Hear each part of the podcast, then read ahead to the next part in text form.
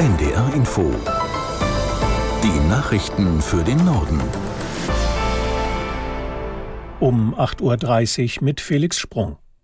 Die Staats- und Regierungschefs der EU setzen heute in Brüssel ihr Gipfeltreffen fort. Gestern Abend einigten sie sich nach stundenlangen Diskussionen auf eine gemeinsame Erklärung zum Nahostkrieg.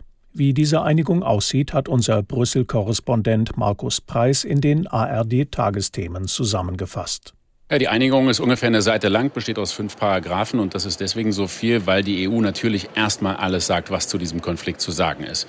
Dass der Angriff der Hamas barbarisch war, dass es nicht zulässig ist, Geiseln zu nehmen und sie als menschliche Schutzschilde einzusetzen, dass Israel das Recht hat, sich zu verteidigen, aber dass eben auch das humanitäre Völkerrecht gilt und dass sichergestellt werden soll, soweit es geht, dass es keine zivilen Opfer gibt. Und dann geht es um den Punkt, um den eben besonders lange gestritten wurde. Was soll jetzt passieren? Die EU fordert einen kontinuierlichen, sicheren und ungehinderten Zugang, um Hilfe leisten zu können. Und das, so heißt es, durch äh, humanitäre Korridore und Pausen für humanitäre Hilfe. Also das sind die Formulierungen, über die man so lange gestritten hat. Israelische Bodentruppen haben nach Armeeangaben einen gezielten Vorstoß im Zentrum des Gazastreifens ausgeführt.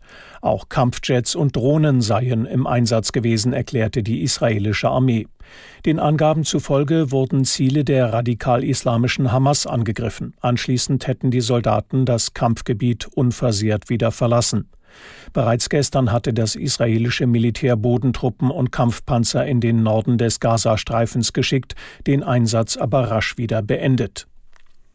Die Gewerkschaft Verdi hat wegen des festgefahrenen Tarifkonflikts für heute Warnstreiks im Einzelhandel angekündigt. Sie rief zudem bundesweit die Beschäftigten im Groß- und Außenhandel auf, die Arbeit niederzulegen. Aus der NDR Nachrichtenredaktion Gisela Former. Verdi rechnet damit, dass sich Zehntausende Beschäftigte an dem Warnstreik beteiligen. Die Gewerkschaft kritisiert, dass die Arbeitgeber nach einem halben Jahr Verhandlungen kein verbessertes Angebot vorgelegt hätten. Verdi fordert im Einzelhandel einen Lohnplus von 2,50 Euro pro Stunde, mindestens aber 13,50 Euro. Im Groß- und Außenhandel will Verdi ein Plus von 13 Prozent erreichen, beziehungsweise 425 Euro mehr, je nach Tarifgebiet. Das bisherige Arbeitgeberangebot für dieses Jahr liegt bei rund 5 Prozent. Prozent. Die Verhandlungen sollen kommende Woche weitergehen. CDU-Chef Merz sieht die Schulen in Deutschland überlastet, weil viele Kinder die deutsche Sprache nicht richtig beherrschten. In den Stuttgarter Nachrichten hat Merz die Bundesregierung aufgerufen, die irreguläre Zuwanderung in den Griff zu bekommen. Aus Berlin Bianca Schwarz. Merz fordert von Bundeskanzler Olaf Scholz, dass er der Union konkrete Angebote zur Mitarbeit an einem Migrationspakt macht. Bis heute gebe es keine Arbeitsgruppen, in denen Regierung und Opposition gemeinsam an Lösungen arbeiten, so Merz. Dabei sei es schon mehr als 50 Tage her, dass der Kanzler erstmals vom Deutschlandpakt gesprochen habe, sagte er zu den Stuttgarter Nachrichten. Merz räumte ein, dass es nicht den einen Knopf gebe, den man zur Lösung des Problems drücken könne. Er sieht insbesondere viele Schulen durch Kinder über überfordert, die nur wenig Deutsch sprechen. Rund vier Monate nach schweren Krawallen in Frankreich hat die Regierung angekündigt, härter gegen jugendliche Randalierer durchzugreifen. Premierministerin Born hat dafür ein Maßnahmenpaket vorgestellt. Aus Paris Caroline Düller. Wer abendliche Ausgangssperren missachtet, so Premierministerin Elisabeth Born, soll in Zukunft bis zu 750 Euro Strafe zahlen, statt wie bisher 150 Euro. Außerdem sollen städtische Polizeibeamte mehr Kompetenzen bekommen können, sofern die Bürgermeister das wünschen. In manchen Fällen soll es die Möglichkeit geben, dass straffällige Jugendliche von Militärangehörigen betreut werden. Wen genau das betrifft und was betreuen in dem Fall bedeutet, ist völlig unklar.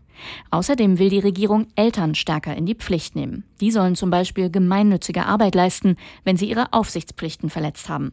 Außerdem soll es ein neues Bußgeld geben, das Opferorganisationen zugutekommt. Für Anfang nächsten Jahres kündigte Regierungschefin Born zudem eine neue nationale Strategie zur Kriminalitätsprävention an.